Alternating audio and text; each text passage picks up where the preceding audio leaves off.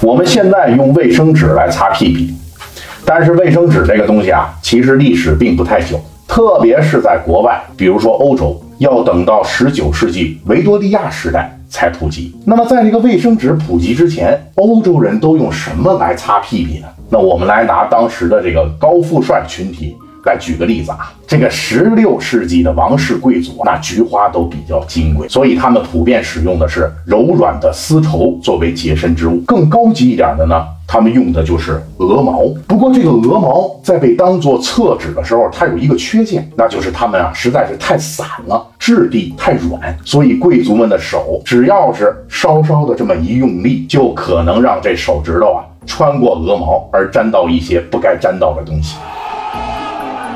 但是这个呢，难不倒贵族们，他们很快就把这个问题解决了，那就是让鹅毛留在活鹅的脖子上。哎，这样柔软的鹅毛就有了一个坚固的支撑啊！在上厕所的时候，您只要顺手拿了一只活鹅，使用起来是毫不费力。当时法国有个作家叫做拉伯雷，他在自己的长篇小说《巨人传》中，这个主人公啊叫高康。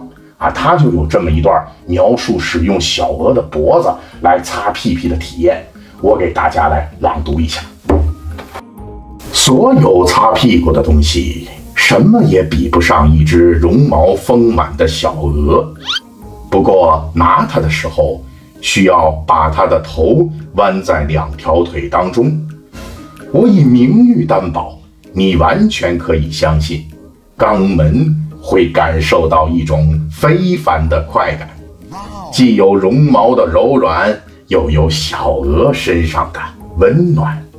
热气可以直入大肠和小肠，上灌心脏和大脑。我是大锤，只讲严谨而有趣的历史，欢迎关注。以前的外国人用什么来擦屁屁呢？在厕纸没有普及之前，各国开定用品也属于八仙过海、各显其能的状态。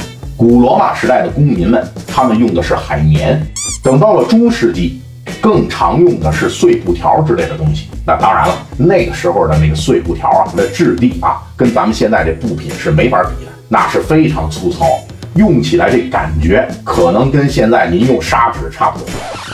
而在美国独立以后啊，这方面的表现也跟他们这西部牛仔的性格是一样。在十九世纪里头，美国人在广大的乡村中使用的最广泛的开腚用品其实是玉米棒子。